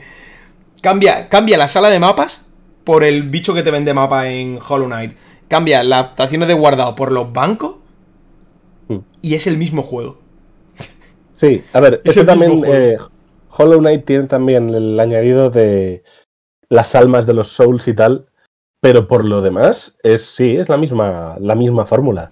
Castlevania, los, los Metroidvania de Castlevania, son más o menos la misma fórmula. Más adelante les metieron un, un girito. Que es eh, que a los enemigos dropeen habilidades únicas. Eso. Es como su, su cosa especial. Yo no he jugado tampoco ningún Castlevania, de nuevo lo siento, son juegos que no llegué a jugar en su momento y ya se me ha hecho tarde. Eh, pero sí he jugado Bloodstain, el... No el... El no- de, no me acuerdo. el de Iga, ¿no? el de El Iga, nuevo de el- Iga. el- lo que llamaban el Igavania. Hmm. Que hay dos, uno que es con gráficos de NES, bueno, ahora hay tres. Dos que son con gráficos de NES y el bueno, el que sacaron como... Lo llamo el bueno porque era el, el objetivo principal, no los de El NES. objetivo principal. Yo, Claro. irónicamente, solo he jugado a- al primero de gráficos de NES porque soy muy fan de, de los Castlevania retro. Vale. De los de NES y de, y de los de Super Nintendo. Ok, es, es- es válido. Pues yo juego al, al tocho, por decirlo de alguna forma. Los enemigos te dropeaban habilidades únicas, tal y cual. Y tenía to- to- todo, todo, todo, todo lo que. Yo supongo que puedo decir que he jugado un Castlevania, porque he jugado a ese. Y es Sí, exactamente igual, aparentemente. mismo concepto. Si los enemigos te dropean almas o lo que toque, Sí, es una Igavania. Sí, Sí. es única Vania, como lo llamaban. El juego no es muy, muy bueno. No es que no sea muy, muy bueno, pero tú sabes jugar a un juego nuevo. A- aparte, me lo mandaron por aquel entonces. Yo estaba escribiendo para una página. No voy a nombrar ahora. Y me mandaron una copia. De, de estas copias, disco de PS4 en, Mm. en, en un. Estos que son blanco y rojo y vienen en un cajetín de plástico transparente. Copia, física de prensa. Lo tengo Sí. todavía por ahí. Y, joder, yo he visto en Metroid cosas que se han hecho en Bloodstain, que supongo que se habrán hecho también en Castlevania, evidentemente, y que estaban ya literalmente uno a uno. Era- era- no han cogido ni han cambiado prácticamente nada del género. Es prácticamente lo mismo. Y Sí, me es que flipa. está. Mm. Me flipa cómo establecieron el género en su momento. Este juego es de los. Cero misiones de 2004, pero el concepto Sí, es el del original- 86 o el 87. El, el original realmente ya tenía el 90% de lo que tiene este juego. Claro. Estamos hablando del 86 y el 87. Es increíble. Es que Mm. ya lo hablamos con Pokémon y el legado que dejó, cómo no ha necesitado cambiar la fórmula prácticamente en un montón de años, solo refrescarlo un poco. Pero es que aquí Mm. no estamos hablando ni de refresco.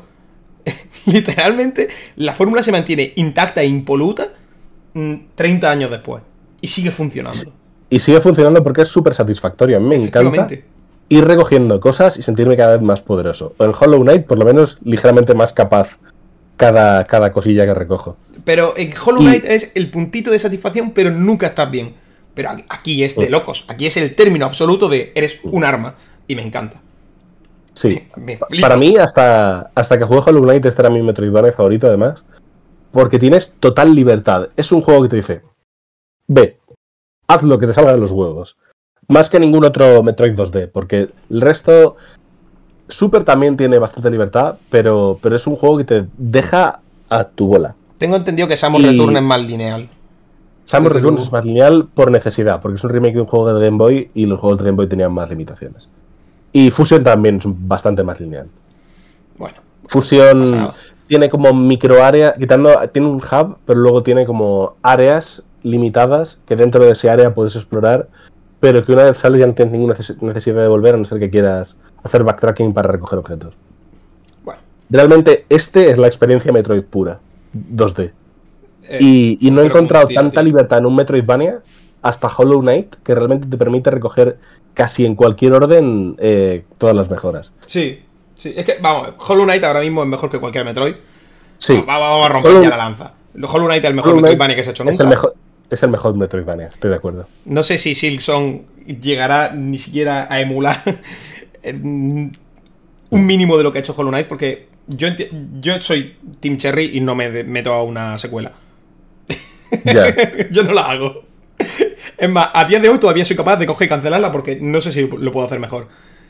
Pero sí que me hace feliz pensar que con todo el avance, lo que se ha puesto lo que se ha podido ver en en Hollow Knight, en otros juegos como Bloodstained, todas estas cosas que se han llegado a hacer, ¿qué, qué- qué capacidad tendrá eh, Metroid Dread? Si Pues se establece, parecer- si- escúchame, si se establece como un un rival a tener en cuenta, Mm. es, es el momento de decir, tío, si podemos hacer Metroid en 2D que sean un 80%, porque no creo que puedan llegar a Hollow Knight de nuevo, un 80% de No, me Hollow Knight. Vamos a seguir sacando. Sí, ¿Por qué acabar en Dread? imposible llegar al nivel de Hollow Knight, pero ojo, que este Metroid al parecer es la rehostia, sobre todo en controles. Creo que han encontrado. Samus eh, Return ya era- se controlaba muy bien, según decían, ¿eh? Sí, sí, sí, sí, sí. Samus Returns tiene. Hay gente a la que no le gusta tanta movilidad, eh, ojo. Yo, yo sí que soy defensor de, de tener el parry este físico. Uf, a mí es que los parries y me de- encantan. Básicamente tienes un botón dedicado que es parry. Y puedes meter un puñetazo, básicamente, con el cañón. Perfecto. Y, y tienes eh, apunte omnidireccional, no es en plan solo hacia adelante, hacia arriba, diagonal. Tienes un rango de. No sé, no me acuerdo si eran 180 o de o los 360 completos. Pero tienes eso, puedes apuntar donde te dé la gana. También otra, otra cosa que me gustaría comentar es que con Dread lo han conseguido. Aparentemente con estos bichos que te persiguen y todo el rollo. Pero Ho- eh, Hollow Knight, ya estoy obsesionado, tío. Eh, Metroid siempre ha querido ser realmente algo más cercano a un survival horror que a Sí. su propio género como tal. Los escenarios son oscuros, cerrados, eh, los enemigos son de survival horror realmente. Dinosaurios gigantes, si sacaron Dino Crisis, coño. Eh, ali- un cerebro gigante con un puto ojo. Y no podían hacerlo lo mejor posible. Ya vimos en Prime, como porque he visto bastantes vídeos de Prime, como ya eran escenarios muy oscuros. Que en un first person shooter, pues, a lo mejor no te apetece tanto ser tan survival horror y sí centrarte un poquito más en la acción. Pero desde luego querían esa atmósfera, una atmósfera opresiva. La música acompaña mucho. Pero no se podía hacer. Porque evidentemente los sistemas tenían muchas limitaciones. Nunca, nunca vamos a ver un Metroid en todo su esplendor como nunca vamos a ver un Zelda en todo su esplendor. Por culpa de Nintendo. Al final Nintendo nunca apuesta por el hardware, nunca va a tener la capacidad de hacer lo más grande posible. Ya, bueno. Entonces, Sí, no, no, no va en el tope de, de la generación nunca. Pero bueno, ni, siempre ni lo va. No, no es lo que quiere. por detrás y ves cómo pueden exprimirlo, que siempre es interesante. Porque Sí, también es interesante. la tecnología no está a la altura, pero es un poco como, como Carles Puyol, donde no llega el talento, llegan los cojones. Pues esto es un poco lo mismo. Donde no, lle- donde no llega la tecnología, llegan los cojones. Llega- no, llega el talento, porque la gente que. A ver, que tiene a Retro Studio ahora haciendo Metroid Prime 4. Sí. Que iban a poner a otra gente y. Largo. No, no les dio, no les Largo. dio. No A ver, queremos aquí. tam- también les honra que no dijeran el nombre del estudio que estaba haciendo, se filtró, que podía Sí, ser Bandai. Namco, tal, pero no, no dijeron de este estudio lo estaba haciendo y no nos gustó, dijeron simplemente estaba haciendo el otro estudio y no estaba a la altura de lo que es la saga. Y dijeron, "Fu- pero es que me, me- me apetece pensar que era el Furukawa este que llegó y dijo, mira, fuera. Cogéis vuestras putas cosas y os vais. no, queremos aquí". como, como Kojima, de esta, esto está mal. Tal cual, la nieve está mal. Sí. Y, y llama, echando el teléfono, ¿qué estáis haciendo? A los de Retro Studio, a ver, ¿qué estáis haciendo? Dejadlo, Sí. venid para acá. que tenemos yo, que hacer una yo cosa. no veo a, yo no veo a otra desarrolladora cancelando un juego dos años después de empezar el desarrollo. Plan, dos años de desarrollo de esto no está a la altura del, del nivel de la saga. Tal cual. Esto fuera. Y, y hablamos de Metroid, que no es una saga. Sí, no, no es Zelda tampoco. Que es que una no saga literalmente de nicho. Estuve mirando las cifras que ha vendido cada Metroid y para Nintendo, querer mantener el Es- estándar en Metroid es Es prácticamente. discreto. No, es muy discreto. A, a día de hoy, un juego de Metroid que, venda, que, que vende un millón y medio de copias, eso para Nintendo, eh, para un first party de Nintendo, ese es una broma. Igual con toda la publicidad de Dread estando en Switch y tal, igual vende más, igual es eh, de 2-3 millones, pero no más, ¿eh? Tampoco le veo vendiendo... Le veo haciendo números como Xenoblade o un poquito más. Que Claro. ya, a ver, también otro, otra cosa aparte, haber conseguido que Xenoblade pase del, consistentemente del millón de copias Eso es una locura. Es que Monolith son la polla también, te digo. Yo qué sé. Mm. El caso es ese, que siendo una saga tan discreta en venta, me parece, o, o que honra mucho el cierto cariño que se le tiene dentro de la empresa a Metroid. Mm. Y a la fanbase, por supuesto, que Other M no fue muy bueno y la fanbase no estuvo bien, pues acabó Other M, ya está, no pasa nada, ya no existe. Fue, fuera. ¿Qué, qué queréis? ¿Que Samus sea una cáscara sin personalidad y que solo se dedica a destruir todo lo que hay a su paso? Eso hacemos, no, cero problema. Adelante, esto es lo que quería y esto es lo que tenéis. y ya está, me parece muy guay que Nintendo sea capaz de echar a un estudio y poner a uno que ellos consideran mejor solo por cariño, puro cariño Mm. hacia Metroid. Cosa que Sí, son Nintendo. Que no olvidemos que Nintendo es el mal, por favor, que no quiero que ahora parezca Sí. que voy a defender a Nintendo. Nintendo es el mal. No, son Disney. Efectivamente, Nintendo es Disney. Eh, Sora y Mickey, eh, perdón, Sora y Mario dándose la mano, Sí, es, es literalmente eh, Hitler. Una foto de Hitler, dándole la mano a Mussolini. Terrible, es, es un poco eso. terrible. Pero, joder, hay cierto cariño dentro de la empresa hacia la saga y se nota que, aun siendo mucho más discreta que la mayoría de los juegos que hace Nintendo, porque a día de hoy yo no sé si hay algún juego de Nintendo que venda menos de 8 putos millones de copias de forma sostenida. En plan, mira, No, 8 Iba, millones. iba a decir que también por, por cariño hicieron no lo mismo, pero algo en plan del corte con Earthbound. Earthbound estaba para cancelarse y llegó eh, Iwata y dijo, por mis cojones que este juego sale adelante, voy a salvarlo yo programando. Eh, sea, hay sagas de nicho chiquititas a las que se le tiene cierto cariño dentro de la empresa y se les da un empujoncito por, simplemente por respeto. Y luego está Golden Sun y F0, que están en el fondo de un pozo. Efectivamente, a eso no le tienen ningún tipo de cariño. Eh, No. ellos, ellos mismos pensarán que les va mejor a Camelot haciendo juegos deportivos de mierda que haciendo Golden Sun. Supongo. No, Sí, no voy a meterme yo supongo que es la, la opinión que tienen. en decisiones empresariales de esta gente. Pero, joder, eh, lit- literalmente, mm, ¿quién hace Dread? ¿Mercury Steam? Mercury Steam, con ciertos miembros clave de Nintendo La EAD. hostia. Que Mercury, que Mercury Steam se sacó la puta polla con Samus Return. Sí. Literalmente se sacó la puta polla con Samus Return, que era el Metroid que menos gustaba. Y, lo hicieron convirtieron en un, exponente un del género. sólido, sólido. Sí. Y, y por eso Sakamoto, el, el director de la saga, estuvo tan impresionado con la tecnología y con cómo trabaja esta gente, que dijo, mira, este juego que no fuimos capaces de hacer Dread era de en 2005. un par de... Sí, Dread era de 2005. hicieron un par de intentos de hacerlo. Uno creo que en 2005 o así, y otro en 2008. O sea, en, en dos momentos concretos de la saga intentaron hacer Dread, no funcionó, no acabó de funcionar, y ahora han dicho, pues hostia, ahora sí. Yo O sea, que salga Dread es increíble. supongo que están a dos días de comprar Mercury Steam Nintendo. No, no, no veo ningún Pues- sentido ya en no tenerlo en fila. en- en como... Pues sí, como con Monolith Soft. Claro, y con los de. No son first party como tal, pero ¿cómo se llaman los que hacen Luigi's Mansion ahora? Em, Eh, sí, Next Level. Next Level. So- solo program- solo compraron, programan ¿no? para ellos. Sí. Solo programan para Nintendo. No son. si no los han comprado, son... Están cerca de comprarlos. son- porque solo son, me un first, muy un first party de, de Nintendo. Solo programan para Nintendo. Sí. Entonces, joder, qué ganas tengo de- del futuro de Metroid. Literal, ¿eh? Porque si. A ver, Ninte- Nintendo, eh, símbolo de igual, eh, símbolo del dólar. Mm. es, es un hecho.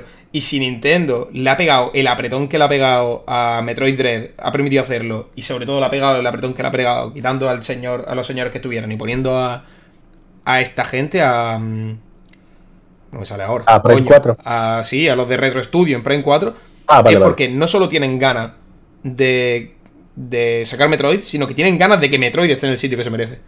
Y joder, Sí, si lo va a estar al final, ¿eh? Joder, si Que lo va a tenga estar. las ventas a la altura de la calidad y, de, Efectivamente. y del legado de la saga. Efectivamente, Metroid, mm, no, no sé si estamos más cerca que nunca de que haya un nuevo remake de, de este Metroid 1 hecho por, por Mercury, con un gra- unos graficazos tremendísimos y pudiendo explotar al máximo las sensaciones que querían con, con Metroid 1. No sé si a lo mejor estamos a un punto de abrir una nueva saga en 2D de Metroid, que ya no vaya sobre Metroid tal cual o algo así, no sé.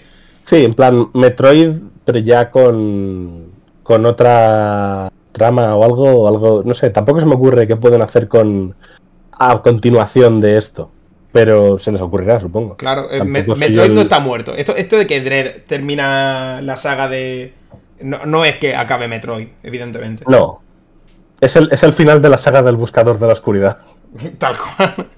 Eh, ¿Qué será lo siguiente? A lo mejor es un juego eh, en el que Samus en vez de en el traje va en el Zero Suite y va con otro tipo de mecánicas más melee, tipo Hollow Knight o algo así. No lo sabemos. Mm.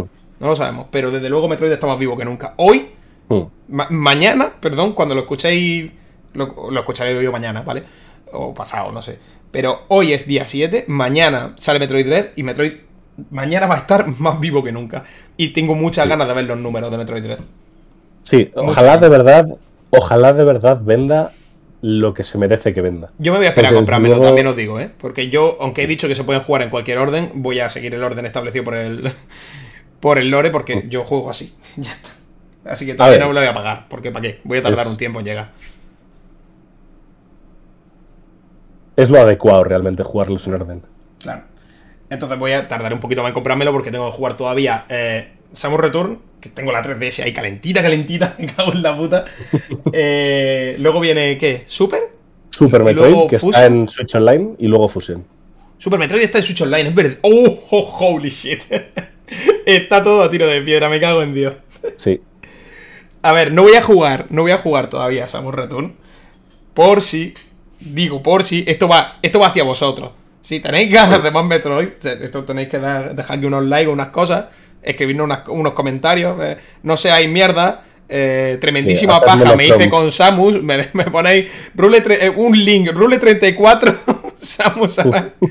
Lo que vosotros queráis. Pero si queréis más Metroid, evidentemente, no tenemos por qué hacerlos todos de todas las sagas que, de todos los programas que hagamos, coño, a ver si no vamos a terminar nunca. Hmm. que vamos aquí abriendo melones, pero no vamos cerrando.